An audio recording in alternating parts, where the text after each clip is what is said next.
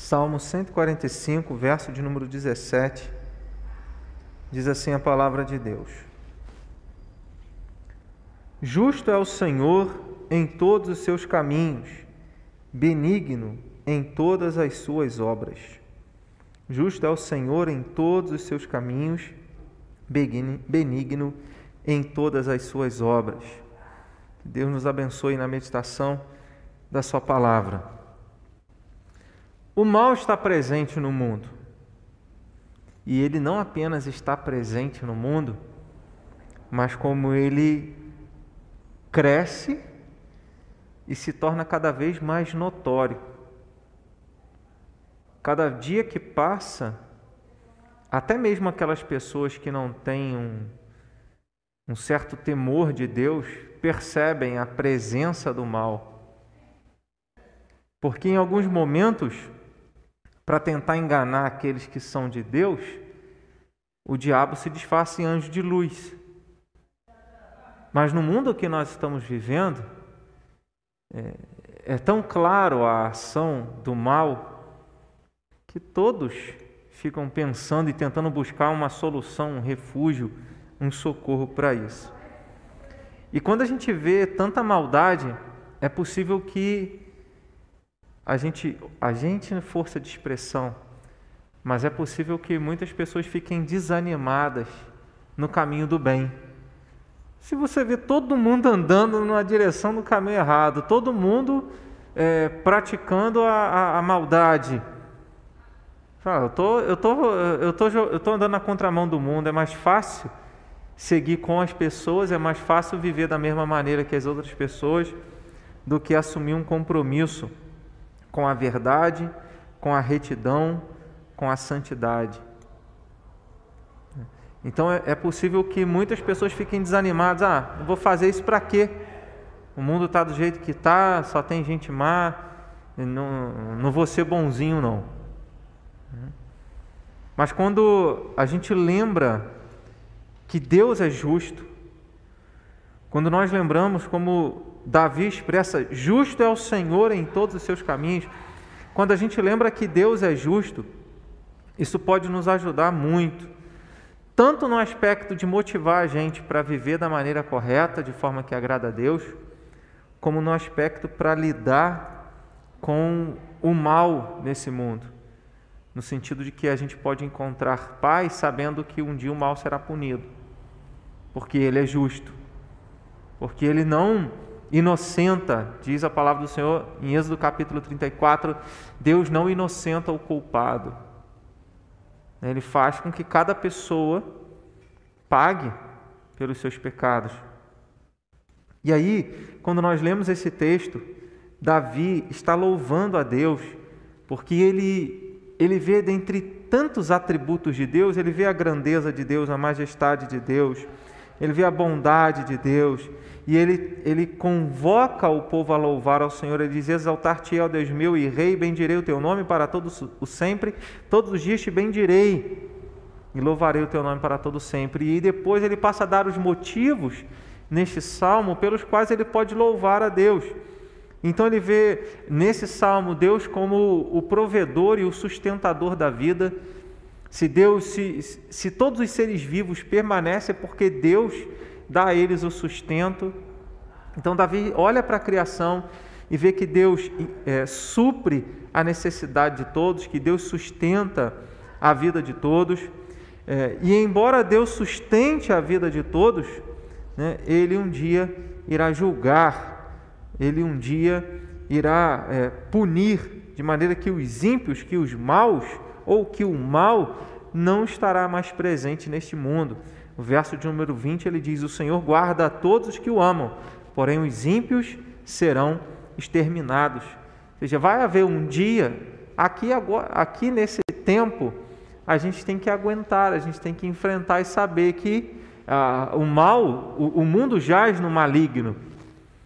Mas a palavra de Deus aponta para nós um dia em que os ímpios já não farão parte mais deste mundo, né? e nós estaremos na presença do Senhor. Quando a gente lê o verso 9 desse salmo, verso 9 ele diz: O Senhor é bom para todos e as suas ternas misericórdias permeiam todas as suas obras. Aí no verso de número 13, na parte B, ele diz: O Senhor é fiel em todas as suas obras e santo em todas, é fiel em todas as suas palavras e santo em todas as suas obras. E depois no verso 17, que é o nosso texto base, Justo é o Senhor em todos os seus caminhos, benigno em todas as suas obras. O que esses três versículos têm em comum? A expressão em todas as suas obras. E essa expressão em todas as suas obras é para mostrar que em tudo que Deus faz, todas as obras de Deus são expressões da misericórdia de Deus. Ele diz isso no verso de número 9. Né? Ele diz: é, E as tuas ternas misericórdias permeiam todas as suas obras. Então ele vê a misericórdia de Deus presente nas obras de Deus. Isso no verso 9. No verso 13, ele vê a fidelidade de Deus e a santidade de Deus presente em todas as obras de Deus. E no verso de número 17, ele vê a bondade, o bem em todas as obras de Deus. O que isso é, mostra para nós é que tudo o que Deus faz é reto, é justo, é correto. Ele não tem falha, ele não tem erro, ele é perfeito. Muitas pessoas, e às vezes se a gente não vigiar, a gente acaba entrando nessa, nesse pensamento de achar que em algum momento Deus errou e falhou, deixando a gente passar por determinadas situações. Na teologia da prosperidade, há esse pensamento quando diz: Deus é amor, Deus é bom, e Ele não vai deixar você passar por isso. Deus não vai deixar você é, é, pegar coronavírus. Deus não vai deixar você ficar doente. Deus não vai deixar você ficar pobre. Isso que a teologia da prosperidade diz, ou seja, o ser humano, debaixo da graça de Deus, ele está isento de qualquer problema. E não é o que Jesus ensinou em João 16, 33, que no mundo nós teríamos aflições, mas era necessário ter bom ânimo porque ele venceu o mundo. Então todos nós estamos sujeitos a isso.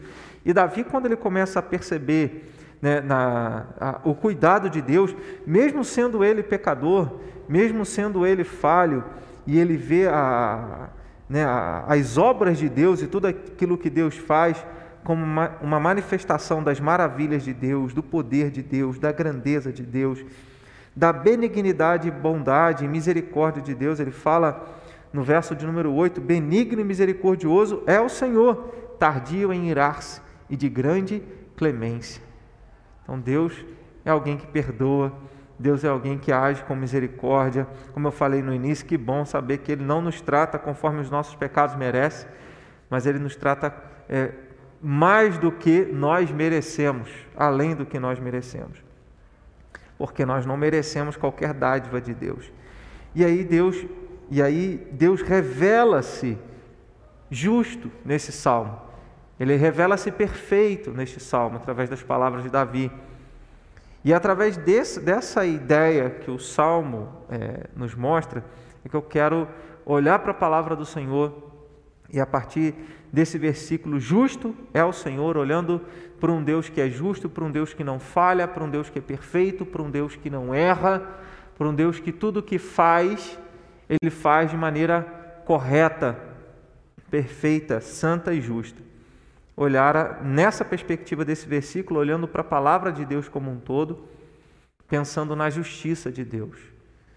No tempo de maldade que nós vivenciamos, no tempo de corrupção, no tempo de grandes coisas difíceis de se ver, né? esses dias um, uma pessoa entra numa, numa escola, numa, num lugar, numa creche, né?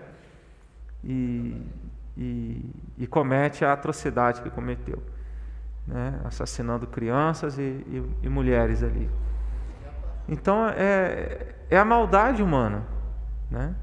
A maldade humana está presente. E se a gente olhar só para a maldade humana, o que, que a gente fala? Esse mundo está perdido. Mas quando a gente olha para a justiça de Deus, a gente vê que todo o mal ele vai ter a sua, a sua punição, a sua recompensa a sua retribuição.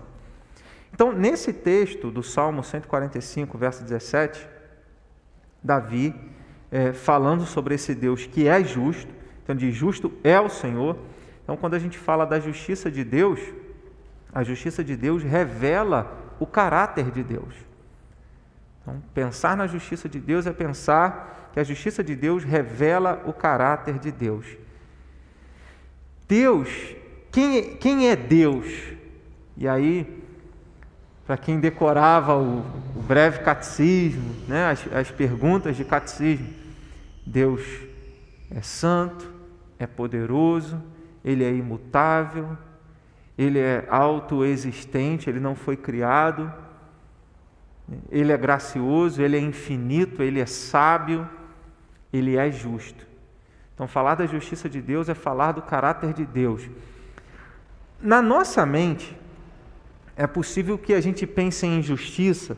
Nós sabemos, de uma maneira geral, que a justiça é, é o equilíbrio, é fazer a coisa correta. O símbolo da justiça é o que? Uma balança. É, é, é ter tudo em equilíbrio.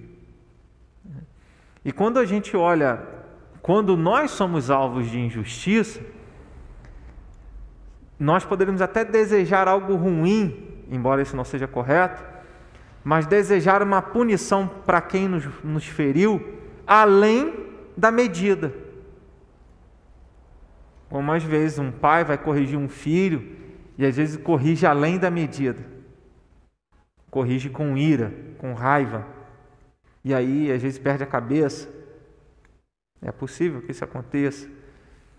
Mas quando a gente fala da justiça divina, a gente está falando de um Deus que é justo e que, se uma pessoa é, cometer um pecado sem ter o conhecimento profundo, ele vai ser julgado de uma maneira. E Jesus mesmo falou: quem muito é dado, muito será cobrado. Pode falar, Wagner. com Deus sobre Sodoma e Gomorra, a quantidade de pessoas tivesse. Uhum. Se tiver 50 justos, né? É, o Senhor vai destruir a cidade por causa dos 50 justos? Acho que não, não tinha essa quantidade, né? Não uhum. tinha essa quantidade. Ele foi abaixando a quantidade de pessoas justas. Até que para você ver a misericórdia de Deus, né? Que tem nesse momento delicado, sobre Sodoma e Gomorra, teve destino. Só que Deus permitiu que tirasse Ló uhum. É, a, a própria, a, próprio fato de Deus enviar os anjos para que Ló e a família dele saíssem de lá foi bondade de Deus, né? graça de Deus. Né? Mas, mas, ali, mas ali a gente percebe realmente essa graça de Deus e a gente percebe a justiça de Deus havia Ló e a salvação. Você vê como é que o propósito de Deus para a salvação é para salvar a pessoa e a família, né? A mulher de Ló não quis, mas a gente vê ali a salvação é, para Ló e para as filhas dele.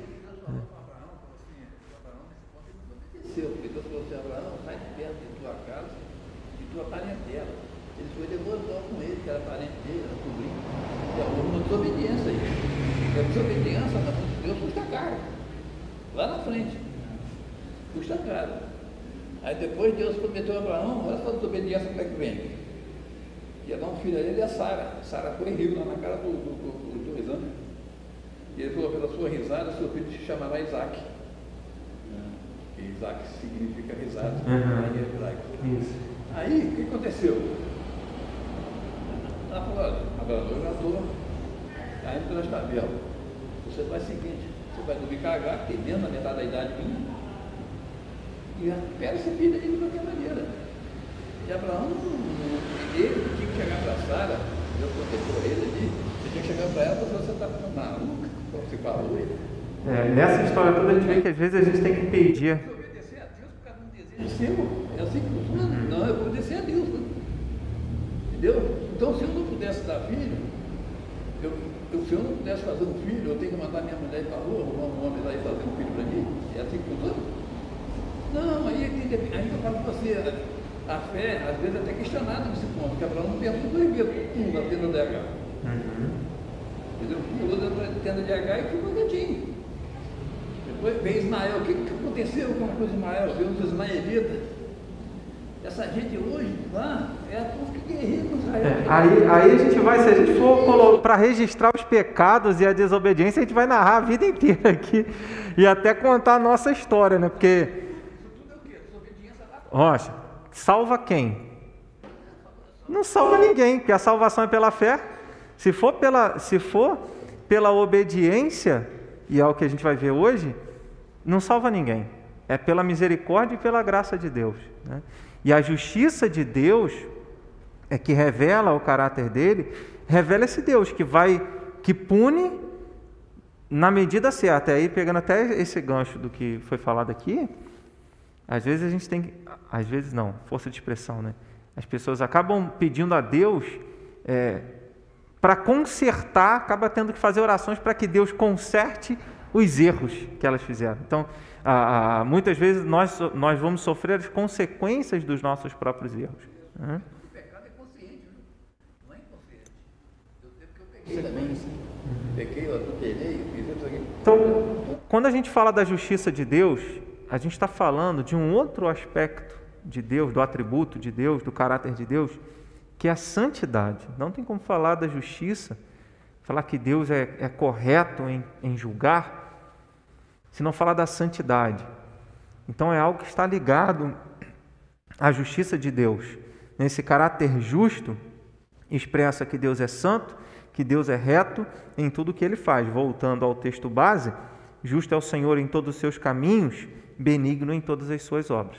Então, é, é esse tipo de versículo, como o versículo 9 que eu mencionei, e, e a parte B do versículo de número 13, são versículos em que ah, uma parte do versículo explica a outra. Então, quando ele diz justo é o Senhor em todos os seus caminhos, ele vai dizer benigno em todas as suas obras. Ou seja, essa justiça de Deus, o fato de Deus ser justo, é que ele só faz o bem em tudo que ele faz. Em tudo o que Deus faz, ele não faz nada de errado, ele só faz o bem, não faz o mal. Né?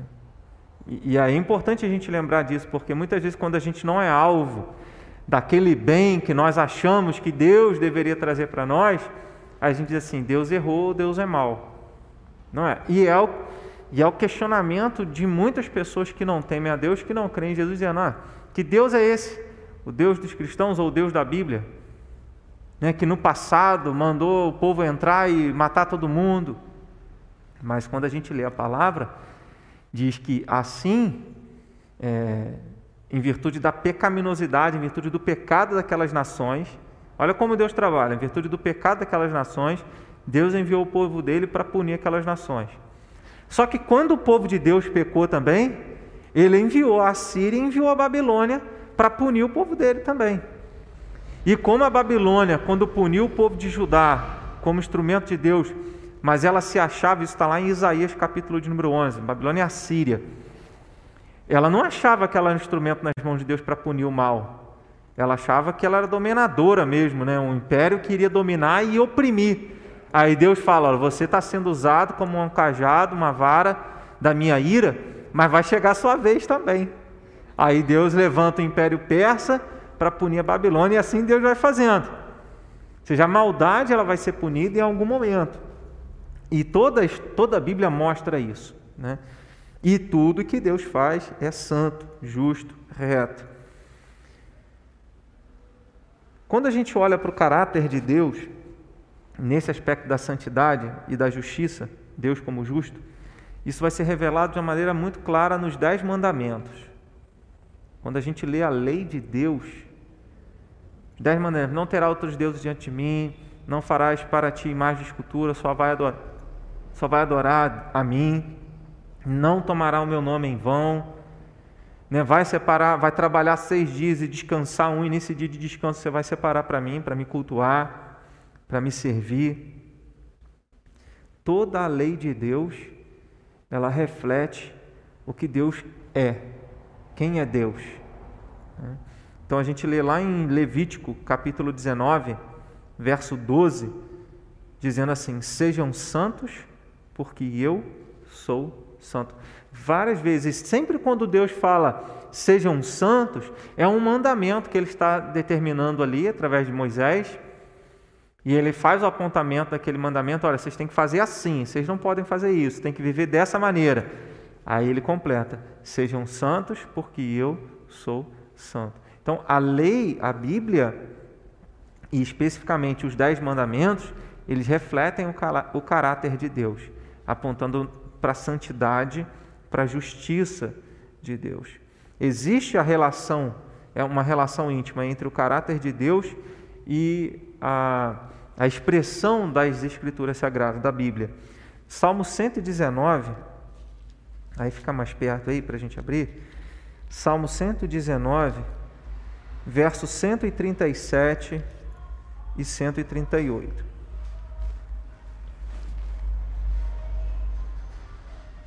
A gente sabe que todo o Salmo 119 é um louvor à palavra de Deus. Né? Então, Salmo 119, versos 137 e 138, diz assim: Justo é o Senhor e retos os teus juízos, os teus testemunhos tu os impuseste com retidão e com suma fidelidade. Então, na primeira parte, ele está dizendo que o Senhor é justo. Depois ele diz: e retos os teus juízos. A primeira parte explica, a segunda parte explica a primeira. Como eu sei que o Senhor é justo? Porque os juízos de Deus são retos, ou seja, juízo aqui são os mandamentos. No, no, no Salmo 119, a gente vai encontrar lei, juízos, testemunhos, mandamentos, Todas essas palavras são sinônimas no contexto que apontam para a palavra de Deus como um todo. Os teus testemunhos, tu os impuseste com retidão e com suma fidelidade. Então Deus impõe com retidão a palavra dele. Ela é reta, ele é justo. Seja, a Bíblia expressa o caráter de Deus.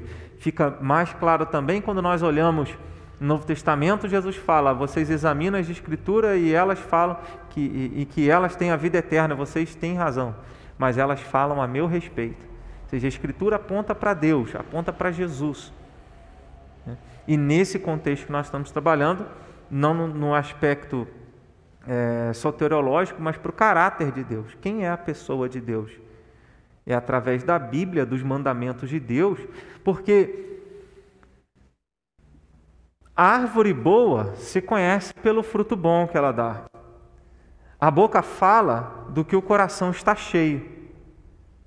Se Deus fala isso e traz a sua palavra nesses mandamentos, isso expressa o caráter dele. Se alguém fala é, e tem um determinado vocabulário, você já percebe, olha, essa pessoa é dessa maneira, ou né, age dessa forma. E Deus, na Sua palavra, Ele revelou quem Ele é: santo e justo. No livro do profeta Jeremias, capítulo 31, eu estou buscando fazer essa relação, né, citando os textos, fazendo a relação de Deus como justo com a palavra dele né, e a palavra que revela quem ele é. Jeremias 31, verso 33 e 34. Diz assim: Porque esta é a aliança que firmarei com a casa de Israel depois daqueles dias, diz o Senhor. Na mente lhes imprimirei as minhas leis, também no coração lhes inscreverei. Eu serei o seu Deus, eles serão meu povo. Então, nessa primeira parte, no verso 33 de Jeremias 31, Deus está dizendo: depois daqueles dias, na mente Deus iria imprimir as suas leis, no coração ele iria escrever a lei dele. Aí no verso 34 ele diz assim: Não ensinará jamais cada um a seu próximo, nem cada um a seu irmão, dizendo: Conhece ao Senhor, porque todos me conhecerão desde o menor até o maior deles, diz o Senhor, pois perdoarei as suas iniquidades e dos seus pecados jamais me lembrarei. O verso 33 diz que Deus iria colocar na nossa mente, no nosso coração, a sua lei. E no verso 34 diz, no mesmo, no mesmo sentido, ele diz: Ninguém mais vai ensinar alguém que todos, desde o menor até o maior, irão conhecer quem eu sou. Então, saber e ter a lei de Deus na nossa mente, no nosso coração, é conhecer a Deus. E aí a Bíblia deixa isso claro, o apóstolo João deixa isso claro na primeira carta, que ele diz assim: não adianta você dizer que está na luz e conhece o Senhor, ele usa o termo andar na luz, né? E andar na luz e conhecer o Senhor, se você não ama seu irmão, se você pratica o pecado.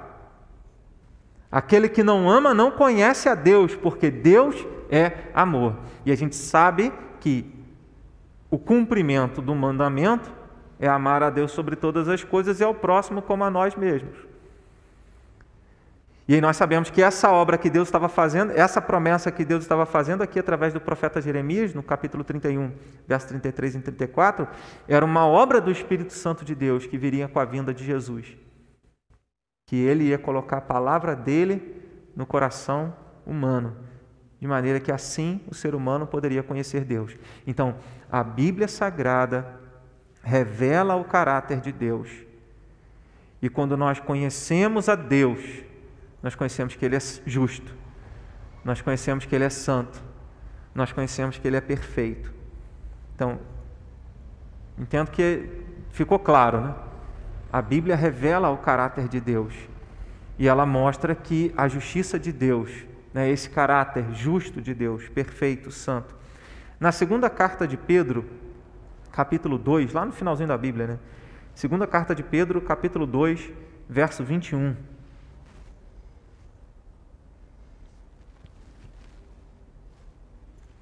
Mais aí um texto para a gente ter a relação né, do mandamento com a justiça, com o caráter de Deus.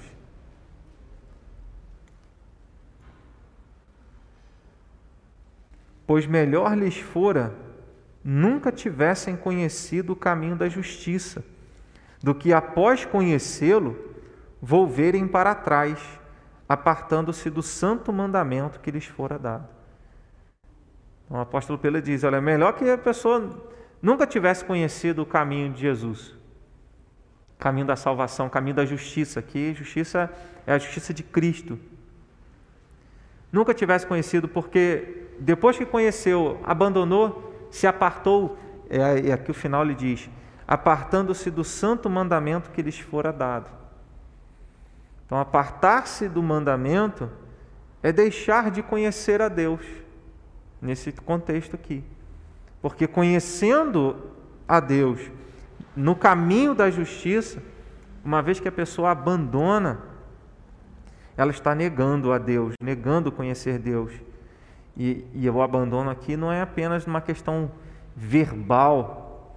O abandono aqui é quando ele diz, apartando-se do santo mandamento, ou seja, a pessoa não praticou a palavra, ela não viveu uma vida de obediência ela, se, ela escolheu o pecado ao invés de buscar seguir a Deus, conhecendo a Deus na prática da justiça. O apóstolo Paulo, escrevendo aos Romanos, no capítulo 7, verso 12, ele fala que a lei é santa, justa e boa. Então a palavra de Deus é santa, a palavra de Deus é justa, a palavra de Deus é boa. E essa palavra que é santa, justa e boa, não são isso os atributos de Deus? Ele é santo, justo e bom? Então a Bíblia revela esse caráter de Deus. O caráter de Deus é demonstrado através dos dez mandamentos. Tudo que Deus faz é justo. Ele é justo em todas as suas obras. É o nosso texto base. Né? Benigno em todas as suas obras. Justo é o Senhor e benigno em todas as suas obras. É Salmo 145, verso 19. 22 também, que ó. Pode ler aí, Rocha, então. Com eles aconteceu certos adágios, verdadeiro. O cão voltou ao seu próprio dono e a sua calatada voltou à sua própria lama.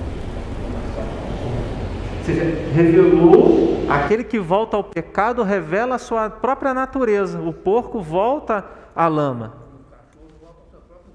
O cachorro volta ao vômito. Isso revela que? A natureza. A não ser que uma obra de Deus. Em outras palavras, essas pessoas nunca foram completamente, não foram regeneradas, né? Alguém que escolhe, como você falou, o pecado é uma escolha. Escolheu a desobediência. É muito difícil para uma pessoa que está indo para a igreja, nunca conheceu a palavra, mas conheceu e está indo à igreja, é, permanecer mesmo bíblico. Muito difícil. Tem um rapaz lá onde eu moro, no prédio onde eu moro, ele foi para a igreja batista com uns dois ou três anos, mas ele voltou para trás? Aí ele andou fazendo umas coisas erradas lá no prédio, sabe o que podia fazer? Eu sou o lá perto da Aí fui falar com ele, fez um monte de palavras para cima de mim, não sei o quê. Aí eu já vi que ele tinha realmente voltado para trás. Uhum. Eu falei para ele, professor Rodrigo, vou te falar uma coisa. Uma boa, você ficar esperto. Você está faltando respeito comigo. Tá? Sempre cuidei de você, que desde que eu cheguei aqui, você tinha 12 anos. Entendeu? 26 anos já. E você falando respeito comigo, eu vou te falar, eu só vou perdoar, porque você, infelizmente, está deixando Satanás falar pela sua boca. Entendeu? Então, outra hora a gente conversa. É, o filho pródigo, né? A gente, a gente não sabe, né? O filho pródigo, né? Pode voltar, como pode não voltar, né? No meu caso lá, ele está cada vez mais rebelde, voltou a beber, mas só que ele me olha de um jeito como um cara maneiro, conversou com ele.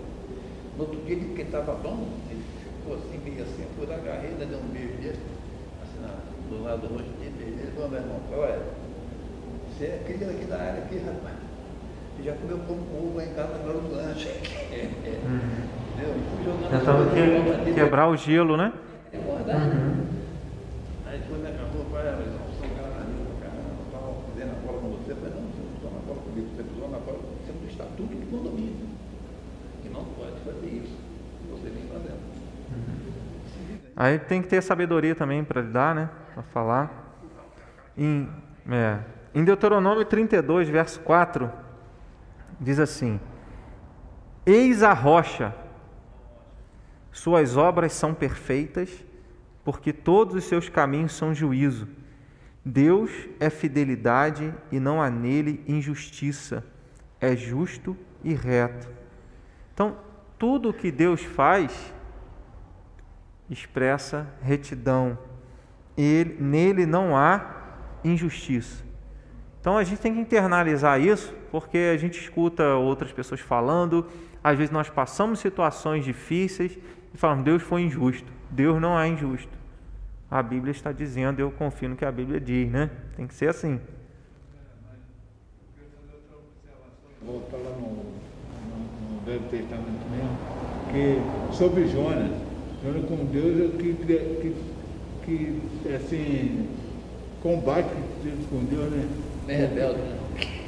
Rebeldia que teve com Deus, uhum. ele não aceitava o povo é, ninivitas, que eram injustos, covardes, cruéis, ele não aceitava Deus tentar salvar aquele povo. Aquele, ele, ele, sendo judeu, patriota, ele não aceitava uhum. aquele, aquele comportamento de Deus perante os inimigos. Então ele teve que ir lá, força, passou por uma hospedagem para chegar até os ninivitas e convertê-los. Mas, mas olha, que, olha que às vezes a gente foca na história de Jonas, no livro de Jonas, a nossa tendência é focar em Jonas. Mas quando você foca na maravilhosa graça de Deus sobre o povo de Nínive, em salvar um, um povo que havia mais de 120 mil pessoas. É, e aqui o está falando, o Luiz está falando. Jonas não sabia o que Deus sabia. Né? Certa vez até deu uma frase, não lembro de quem, dizia, né? Se nós soubéssemos tudo o que Deus sabe, Será que nós iríamos continuar orando pelas mesmas coisas que nós oramos? Será que a gente não vai mudar a oração? Será que a gente não vai mudar de atitude? Então, por isso a gente tem a palavra, porque a palavra mostra quem é Deus, o que Ele quer, o propósito dele. Né? E isso revela aí nesse aspecto de, de, de Jonas aí, a graça de Deus, né? a justiça de Deus em querer salvar aquela geração toda. Então Deus não é injusto. Nessa última parte aí, nessa, nessa primeira parte, né, o último versículo que eu vou ler dessa, dessa primeira parte, é Esdras capítulo 9, verso 15. Esdras 9, 15.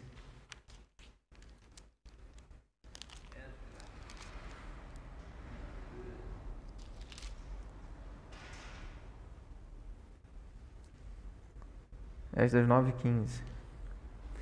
Ah, Senhor Deus de Israel, justo és, pois somos os restantes que escaparam, como hoje se vê. Eis que estamos diante de ti na nossa culpa porque ninguém há que possa estar na tua presença por causa disto. Em outras palavras, o que Esdras está reconhecendo é que Deus é justo, justo és, e nós somos pecadores. E por isso, ninguém pode estar diante do Senhor. Se a Bíblia revela a justiça de Deus, o caráter santo de Deus também revela a nossa pecaminosidade que ninguém pode estar diante de Deus. Então, a justiça de Deus revela o caráter de Deus. A justiça de Deus tem o seu aspecto remunerativo e retributivo. Vou explicar o que é isso. Quando a teologia fala do aspecto remunerativo e retributivo, significa que a justiça de Deus tem um aspecto de recompensa e um aspecto de punição. Isso é claro em toda a Bíblia. No Antigo Testamento, a gente lê em Deuteronômio 28, 29, né, Moisés falando: Olha, eis que coloco diante de vocês a bênção e a maldição, a vida e a morte. Escolham, pois, a vida. Escolham, pois, a bênção. Mas como é que é essa escolha? É no dia a dia, quando eu escolho viver uma vida de santidade, quando eu pratico aquilo que é reto, quando eu mantenho o temor a Deus e a obediência aos mandamentos. Aí eu estou escolhendo a vida, estou escolhendo a bênção e Deus vai me recompensar por aquilo que eu faço de correto. Do, do outro lado, aquele que não obedece, ele vai sofrer as consequências e a punição. Então, a justiça de Deus, na palavra de Deus, ela mostra que Deus tem recompensa para quem anda em retidão, em santidade, obediência à palavra, e Deus tem punição para quem desobedece, para quem vive no pecado. Isaías capítulo 3, verso 10 e 11. Isaías 3,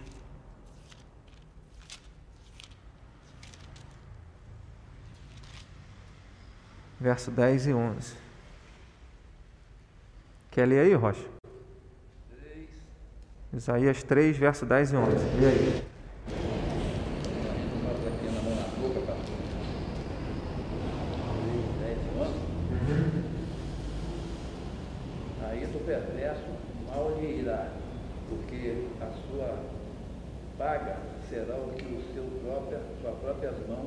Você leu o 11, leu o 10 também. Dizei ao justo que vem e irá, porque comerão do fruto das suas ações. Ai do perverso, mal lhe irá, porque a sua paga será o que as suas próprias mãos fizeram. É. Desse texto aqui que vem, é que se faz, é que se paga, né? Mas ainda que alguém faça aqui e não receba paga aqui, no juízo divino vai ter. Né? Então ele fala. Aqui ele está dizendo: olha, o que você fez de bom, dizer ao justo, que bem lhe irá, comerá do fruto das suas ações. Ou seja, você vai receber o que você fez de bom, e o outro vai receber o que fez de mal. Né? Essa, essa é a forma da Bíblia revelar a justiça de Deus e o caráter de Deus, mostrando que Deus, ele não vai dar a alguém algo aquilo que a pessoa não merece. Tem esse aspecto, só que a gente vai mergulhando mais um cadinho, vai aprofundando aí. Romanos, capítulo 2, versos 5 ao 11. Depois desse texto, eu, aí você fala, Wagner. é, Romanos 2, do 5 ao verso 11. Você quer ler? Pode ler, então. Mas, segundo a sua dureza, o teu coração impertinente entesouras ira para ti do, no dia da ira e da manifestação do juízo de Deus, o qual recompensará cada um segundo suas obras, a saber, a vida eterna aos que, com perseverança em fazer o bem, procuram a glória e honra e incorrupção, mas indignação e a ira aos que são contenciosos, desobedientes à vontade e à obediência à iniquidade. Tribulação e angústia sobre toda a alma do homem que obra do mal, que obra o mal, primeiramente do judeu e também do, do grego. Glória até o 10? Isso, até Glória, porém, honra e paz a qualquer obra do, para o bem, primeiramente ao judeu, também ao grego. Então, ele está dizendo aqui que Deus vai julgar, que Deus vai punir, né? vai retribuir cada um segundo as obras. Quem fez o mal vai receber ira, quem fez o bem, honra e glória.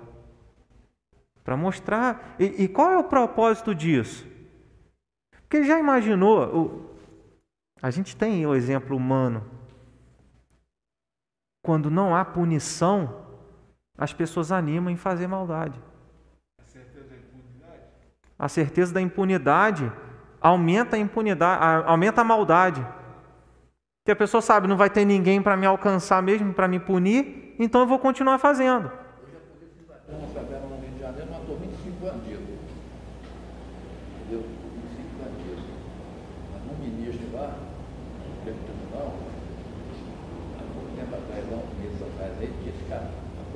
pode subir o morro. E eles estavam esperando, vão lá cobrando.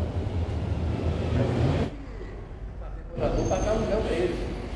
O outro o dono da casa pagar aluguel para o estudante. Entendeu? Você tem que comprar gás com eles, você tem que ter linha de internet. A medida que foi Os carros que eles fazem, distribuem para todo mundo. Uhum. Entendeu? Então, você está onde? Está na mão do palhaço, não tem jeito.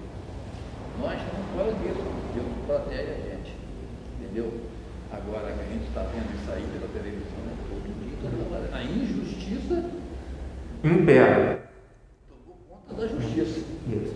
E aí, se a gente não lembra da palavra que existe um Deus que julga, né? Recompensa o que é certo, pune o que é errado, as pessoas vão viver no que é errado. Então, o objetivo também é ao Deus revelar a sua justiça e mostrar existe recompensa para quem anda reto, é, é mostrar que existe tanto a, a bênção, a, o caminho certo, como a, o, o, errado. Né? E mostrar que vale a pena andar no caminho certo, porque ninguém quer ser punido. Um que entrevista autoridade, é, assim, aí tinha aquele Marco Aurélio do Supremo Tribunal Federal, estava lá. Aí um grande jornalista do Brasil, que trabalhou no SBT um bom tempo, ele falou com o Marco Aurélio, ele perguntou, não chegou e falou, o senhor sabe como o senhor é chamado nas ruas? Disse, não, não sei. Não, não sabe? Vendedor de alvará. Uma cara de cara, o cara é o chefe supremo lá. O senhor é chamado de vendedor de alvará, o senhor é chamado de ministro fraco, o senhor é corruptível na, na, na boca do bandido é fácil de virar. E o que o senhor tem a dizer disso? A, a, injustiça, né, a maldade, ela não está apenas lá em cima, né, mas está no coração humano, né? É rico, é pobre, é qualquer pessoa, né, tem a maldade. Deixa eu seguir aqui, porque senão não vou conseguir terminar o estudo hoje. Contudo, a justiça, essa justiça de, de recompensa, né, a justiça remunerativa, ela não é dada pelos méritos humanos. Nós sabemos, como Tiago ensina, que se a gente, a gente pode obedecer tudo, mas se a gente cair, errar num mandamento só, a gente se torna réu, transgressor de todos os mandamentos. A Bíblia é clara em afirmar que todos nós somos pecadores. Se todos nós somos pecadores, qual é o espaço para essa justiça de recompensa? Por nós mesmos não tem. Era o que o jovem rico queria ouvir de Jesus quando ele falou: Bom mestre. E Jesus falou para ele: Por que me chamas bom? Bom só tem um que é, que é Deus. Porque ele queria ouvir também que ele era bom, porque ele guardava os mandamentos. E Jesus fala para ele: Uma coisa ainda te falta, que é colocar a Deus em primeiro lugar, é, à frente do seu dinheiro. Que ele era dono de muitas propriedades, ele não quis vender tudo para seguir Jesus. Então a gente, é, a palavra mostra para nós que nós não somos dignos de termos qualquer dádiva de Deus, qualquer bênção de Deus. Quando Jesus fala aos discípulos, olha, depois que vocês fizerem tudo, se considerem servos inúteis, porque vocês não fizeram nada além do que devia fazer. E Jesus usa até o exemplo: o dono do escravo tem que agradecer ao escravo porque ele colocou a mesa lá. Não. Olha, olha a perspectiva que Jesus está trazendo sobre a vida dos discípulos. Em outras palavras, é graça. Nós não merecemos nada. E aí vem algo importante que se o Antigo Testamento todo ensinando que nós devemos uma vida de obediência e essa vida de obediência, a palavra de Deus traz a bênção, traz a vida eterna e é algo que Jesus confirma, que o jovem falou: "Ah, o que, que eu vou fazer para herdar a vida eterna?" Aí ele falou: "Obedece os mandamentos." Aí ele perguntou: "Quais?" Aí Jesus fala alguns mandamentos, ele fala: "Tudo isso eu tenho feito." Então, vida eterna vem através de obediência. Só que qual de nós consegue obedecer? Qual de nós consegue ah, uma fidelidade tal sem nunca falhar? Nenhum. Deus, Salmo 14, Salmo 53 e Romanos, capítulo de número 13, a partir do verso 9. Deus olha para a terra, diz: não há um justo sequer. Todos pecaram, todos, e aí ele chega lá no versículo de número 23, todos carecem da glória de Deus. Né? E aí, onde entra a maravilha, nesse aspecto da justiça de Deus, que é a recompensa para aquele que anda em fidelidade, nós temos a justiça de Cristo.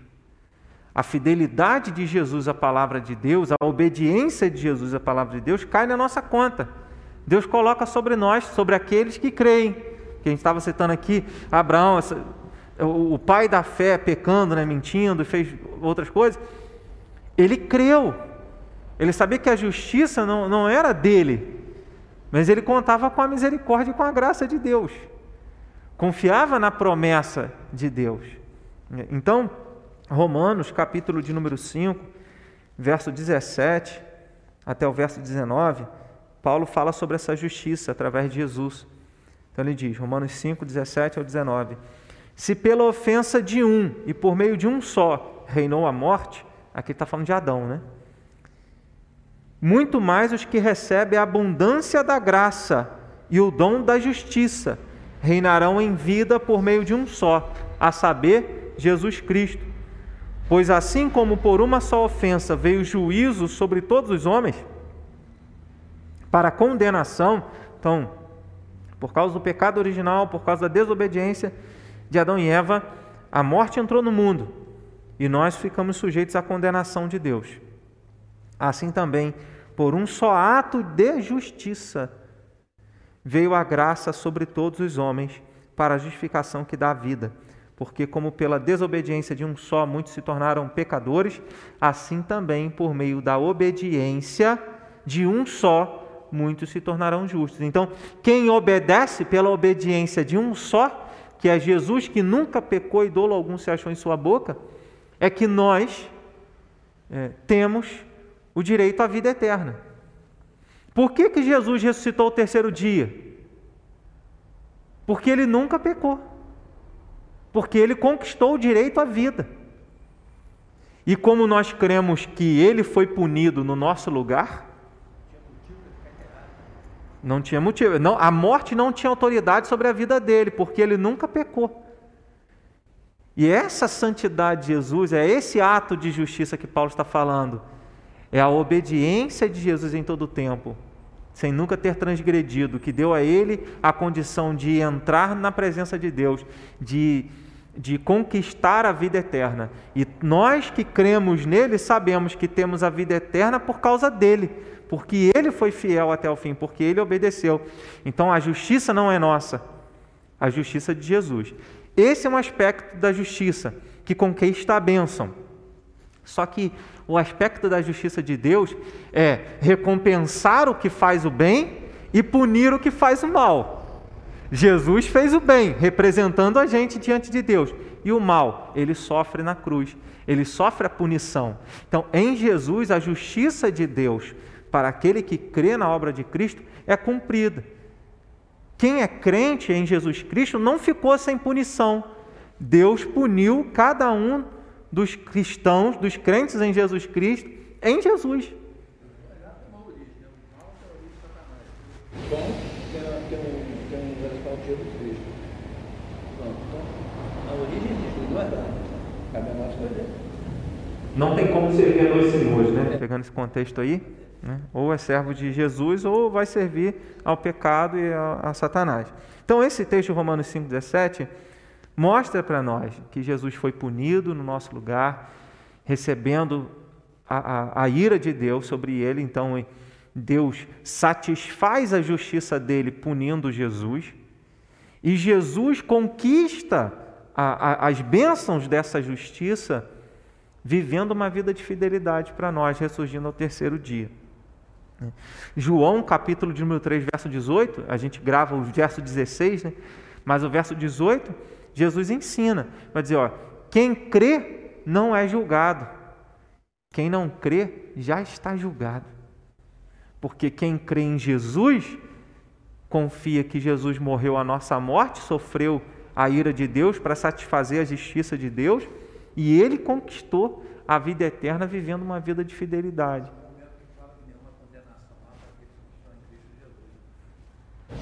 Paulo. Uhum. O apóstolo Paulo. Nenhuma condenação há para aqueles que estão em Cristo Jesus. Uma condenação há. Uhum. Porque, porque Deus sabe lá que aquele é bem justo. Tá bom, não tem mais A desgraça do diabo total. Perdeu. Tá bom, é. Jesus fala isso, quem crê em mim tem a vida eterna, passou da morte para a vida, né? Não entra em juízo. Olha aí, questão da justiça, não entra em juízo. Passou da morte para a vida. Por que que quando Jesus voltar, então tem a ver né, é, com o nosso estudo, quando Jesus voltar, aqueles que são dele não irão morrer para ressuscitar, mas serão transformados. Porque eles já foram punidos na morte em Jesus Cristo.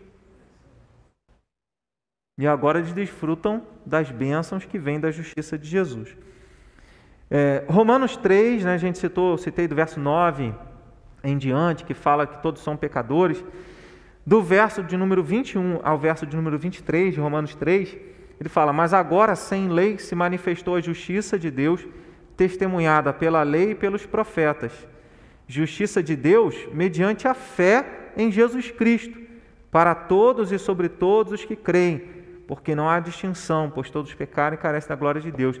Se queremos desfrutar da justiça de Deus, nesse aspecto de, da recompensa e não no aspecto da punição, precisamos crer em Jesus Cristo como nosso Senhor e Salvador. Terceiro e último lugar, a justiça de Deus, além de revelar a recompensa e a punição, né, aí a justiça de Deus aponta também para o juízo divino. A justiça de Deus revela o juízo divino. Na justiça divina encontramos o aspecto do julgamento de Deus. Significa que essa justiça não deixa e não pode deixar qualquer pecado impune. Mas é, não, não, se trata, nesse, nesse aspecto que eu estou colocando aqui, não é naquele aspecto de sofrer as consequências dos nossos próprios pecados. Porque no mundo, se você semeia algo bom, você pode colher algo bom. ainda que às vezes você possa passar alguns momentos difíceis. Quem faz o mal vai sofrer as consequências do mal. Mas esse, esse, essa ideia do julgamento divino aponta para o dia final, que não é somente consequência, é, não é somente viver as consequências dos nossos pecados, mas é receber a retribuição de toda a maldade que foi feita. A punição. Então, o lago de fogo e enxofre é a punição para todo pecado. Não, aí, nesse sentido, não vale o ditado aqui se faz, aqui se paga.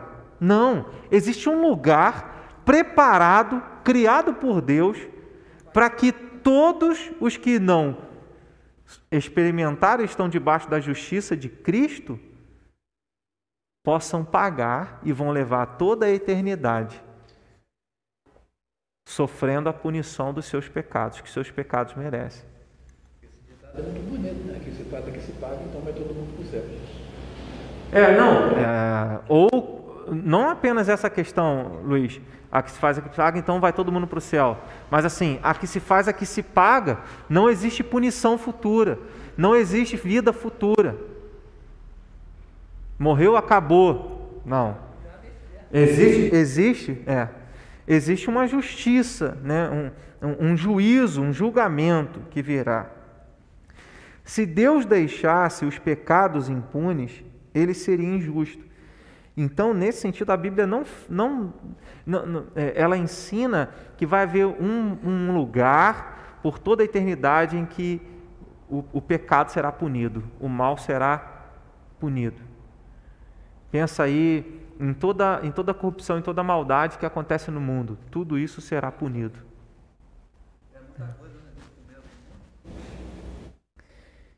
Jesus falou no sermão da montanha, no sermão do monte: Bem-aventurados são os que têm fome e sede de justiça, porque serão fartos. Quem é de Deus, quem crê em Cristo como seu Senhor e Salvador, tem fome e sede de justiça, espera que o bem é, prevaleça e que o mal não esteja mais presente. Jesus está anunciando: olha, um dia isso vai acontecer. Um dia tudo aquilo que nós vimos nesse mundo de maldade vai ser punido. A maldade e o pecado daqueles que confessaram Jesus foram punidos em Jesus na cruz. A maldade daqueles que não creem em Cristo será punida no lago de fogo e enxofre. Então, quem tem fé em Cristo como Senhor e Salvador, um dia verá o juízo divino sobre o mundo inteiro. Os, os, salmos, a palavra de Deus, de uma forma geral, aponta isso. Né? O salmista, no Salmo 96, verso 10, do 10 ao 13, ele fala: Dizei entre as nações, Reina o Senhor. Ele firmou o mundo para que não se abale e julga os povos com equidade, ou seja, com maneira justa. Alegrem-se os céus e a terra exulte, ruja o mar e a sua plenitude, folgue o campo e tudo que nele há. Regozijem-se todas as árvores do bosque na presença do Senhor, porque vem, vem julgar a terra, julgará o mundo com justiça e os povos consoante a sua fidelidade. O que, que o salmista quer mostrar para nós? Tenhamos alegria, porque o mal não vai prevalecer para sempre.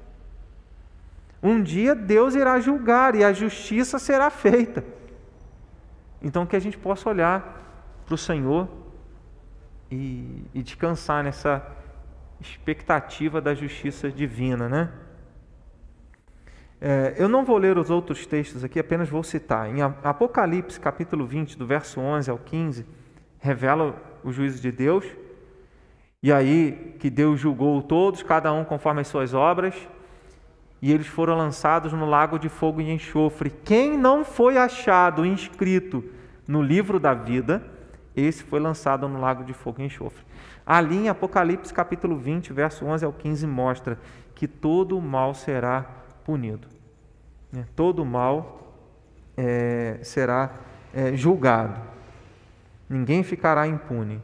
Provérbios 12, verso 7 diz: Os perversos serão derrubados e já não são, mas a casa dos justos permanecerá. Então vale a pena andar em justiça. E em João, capítulo 12, verso 48, diz: Quem me rejeita e não recebe as minhas palavras tem quem o julgue, a própria palavra que tenho proferido. Essa o julgará no último dia. Então, existe um julgamento essa palavra que revela o caráter de Deus, que revela a justiça de Deus, que revela o amor de Deus, que revela o sacrifício de Jesus. Porque quem quiser está ao alcance. Creia no Senhor Jesus, se arrependa dos seus pecados e confesse como seu Senhor e Salvador. Né? Mas quem não reconhecer isso, não é, não experimentará a recompensa da vida eterna por meio de Jesus, a justiça por meio de Jesus, mas sim a punição, o julgamento divino. Quero concluir pensando algumas coisas. O que, que isso leva a gente a entender nesse, nesse, nesse estudo, nessa reflexão? A justiça de Deus é um ensino que nos mostra a importância de fazermos a vontade de Deus, uma vida de obediência. Deus é justo. Então, ele vai recompensar quem faz o bem e punir quem faz o mal. Então façamos o bem, escolhamos a vida. Agora, a gente escolhe a vida, a gente escolhe a obediência não para nossa salvação, mas porque nós fomos salvos, porque nós entendemos o preço que Jesus pagou para a nossa salvação. Então, como gratidão, como uma, uma obediência em amor, Jesus falou: aquele que me ama é o que obedece aos meus mandamentos. Quem não obedece é porque não ama a Deus. Então, se nós amamos a Deus, é por amor, né? Pela fé e amor, então nós buscamos uma vida de obediência. A justiça de Deus nos ensina a deixar toda a vingança nas mãos de Deus. Às vezes nós queremos retribuir que as pessoas paguem por aquilo que fizeram a nós e nós queremos vingança. Se fez isso comigo, eu não vou deixar barato, vou fazer também. Esse não é o espírito não é à disposição de um cristão. E Paulo, escrevendo aos Romanos, no capítulo de número 12, verso 19, ele diz: Olha, a mim me pertence a vingança, eu é que retribuirei. Não se põe o sol debaixo da vossa ira. Ou seja, não deixe o sol se pôr estando você irado com alguém. Mas entrega tudo isso nas mãos de Deus, porque Ele é quem retribui, Ele é quem vinga toda a maldade. Então, sem vingança, deixa a vingança com Deus, porque tem um juízo divino. Porque vai que nós vinguemos a nós mesmos e nós estabeleçamos uma medida, e é muito provável que isso aconteça, uma medida errada de punição. E aí a gente, como foi lá no passado, com os imperadores no passado, que oprimiram o povo de Deus como um sinal da disciplina divina, mas eles também foram punidos porque era por causa da maldade deles. Qual de nós que se ira e não peca? Uhum. É, é verdade. Vingança cega, né? Então, entrega a vingança nas mãos de Deus. A justiça de Deus nos ensina a confiar que fomos punidos por Deus através de Jesus Cristo, ou em Jesus Cristo, para a nossa justificação, para o nosso perdão. Todos os nossos pecados, ah meu Deus, será que Deus me perdoa? Se você confiou em Jesus como seu Senhor e Salvador, Ele já te perdoou. E todos os pecados que você já cometeu, que você está cometendo ou que ainda irá cometer, Ele já perdoou em Jesus. A questão é: você confia que Ele perdoou? Você confia que ele pegou os seus pecados e lançou nas profundezas do mar? Pode falar, Wagner. Aqui na, até, não sei, acho que na igreja católica, o alto flagelo, não sei que seita é essa. O cara se, se machuca, né? Ou pelos pecados que cometeu, ele se machuca, né? Pelos açoites bate nas costas é mesmo. A autoflagelação, a autopunição, ou um outro termo usado, penitência como se a sua penitência, e aqui penitência é diferente de arrependimento, porque você pode se arrepender e não necessariamente praticar a penitência no sentido de autoflagelação. Como assim? Deixa eu pagar pelos meus pecados, né? É errado, né? Jesus já, come, já, já cumpriu essa, esse fato. Você está querendo dizer o quê? Que a sua flagelação está maior que a de Jesus? Pois é. Ou que, que- ou que vai trazer uma, é, o perdão de Deus, você se autoflagelando? Não. É. Exato. Exatamente. Então, a justiça divina nos ensina que há recompensa para os que creem em Cristo. E a justiça de Deus nos ensina que um dia o mal não vai operar mais neste mundo. Porque Apocalipse capítulo 21 e Apocalipse capítulo 22 nos mostra que a igreja desce do céu com Jesus para a Nova Jerusalém, que é aqui a terra restaurada, né, perfeita, sem maldade. E o mal vai ser num lugar da criação, que eu não sei onde é, que a Bíblia não fala muito sobre o inferno, fala que ele existe e que o mal estará lá. E que, e que o, o- foi criado para o diabo e os seus anjos, mas que aqueles que não creram em Cristo e que não foram achados inscritos no livro da vida também estarão lá. E o sofrimento lá é eterno assim como a bênção e a vida diante de Deus no novo céu e na nova terra também é eterna. Então, a justiça divina mostra isso para nós, que um dia o mal será punido tipo assim, a pessoa é, não consegue se perdoar, ela mesma não consegue se perdoar. Então, aí nós precisamos lembrar da palavra de Deus. A gente tem que confiar, acima de tudo, que é, ainda que a gente não consiga se perdoar por algumas coisas que nós fizemos, a Bíblia diz, primeira carta de João, capítulo 1, versículo 9, né? Quem confessa, aquele que confessa diante de Deus seus pecados, Deus é fiel e justo para perdoar os pecados e purificar de toda injustiça. Então, ainda que eu não me sinta, eu preciso exercer a minha confiança na Bíblia sagrada, porque ela é a palavra de Deus. É da mesma forma quando Jesus diz assim: quem crê em mim tem a vida eterna. Ele não diz que vai ter, pode ser que tenha, ele diz: quem crê em mim tem. Então, a nossa confiança nas bênçãos que a gente tem é, de Deus, que vem por meio de Jesus, ela é, nossa, é pela nossa confiança na palavra. Então, quanto mais eu confio naquilo que a Bíblia diz, que se eu confesso o meu pecado, é claro, eu me arrependi do meu pecado, o arrependimento, é, a gente precisa entender, existem algumas situações assim que nós nos arrependemos e que não tem como a gente voltar atrás, consertar. Então você se arrepende e aí a ideia é, da próxima vez, é o que Jesus falou para todos os pecadores que foram diante dele, vai e não peque mais. É, às vezes você se arrepende e não tem como consertar. O que, que Jesus falou para essas pessoas? Vai e não peques mais. Na próxima vez que você estiver numa situação que você errou no passado, você não vai errar de novo. Né? Agora, tem situações que tem como acertar. Então vai e corrige. E isso é arrependimento. João Batista falou para os religiosos que iam para ser batizados com ele: produzam frutos dignos de arrependimento. Então a gente tem que demonstrar arrependimento. Aí vem o. Oi? Quando o arrependimento. Sim, porque o arrependimento é o reconhecimento de que você feriu a santidade de Deus, que você é, é, ofendeu a Deus e que você ofendeu o próximo, porque a transgressão é contra Deus e contra o próximo, né? Então, é, e aí voltando à sua pergunta, a Bíblia diz que quem confessa o seu pecado, quem se arrepende com sinceridade, Deus perdoa.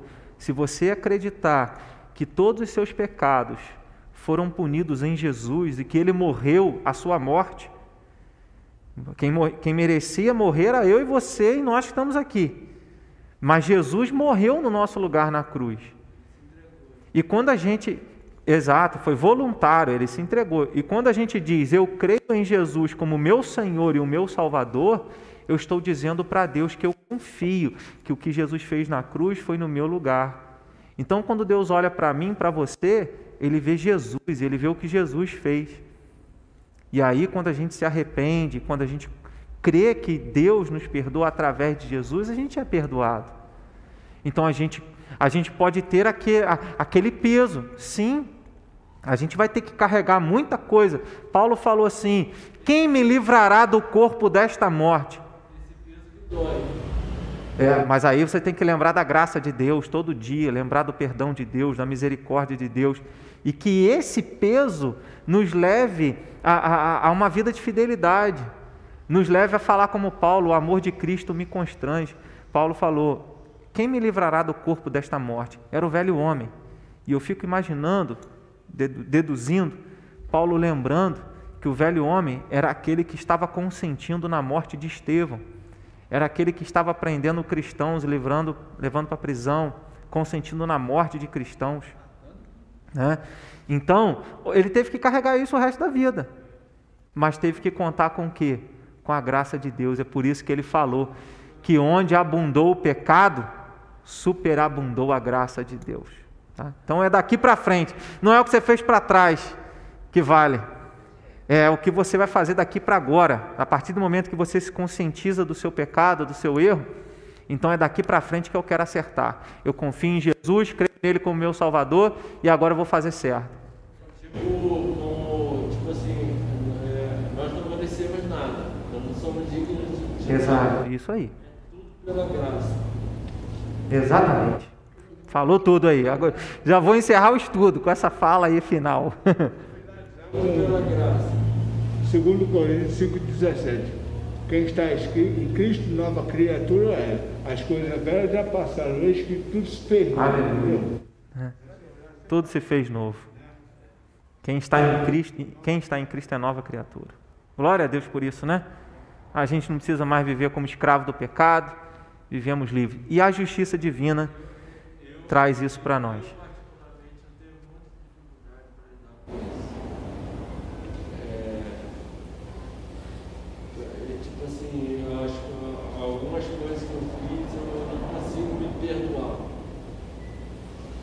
Mas você tem que orar por isso. Né? E lembrar da palavra. A segurança é sempre a palavra. Não é necessariamente o que a gente sente. Você pecou mais que Davi? Pecou mais que o rei Davi? Davi tomou mulher de um cara, matou ele e ficou com a dele. Até Paulo também. É, Paulo, é, lembrando o que Wagner está falando, Paulo diz, ele era o principal dos pecadores, né? Esse lá tem 150 É, então, negócio pior do que esse, Davi, Não. apaixonar tanto por uma mulher que ele mata o marido dela para ficar com ela. Gente, o assunto não acaba, mas aí eu preciso acabar o estudo. Vamos orar, vamos agradecer a Deus. Né?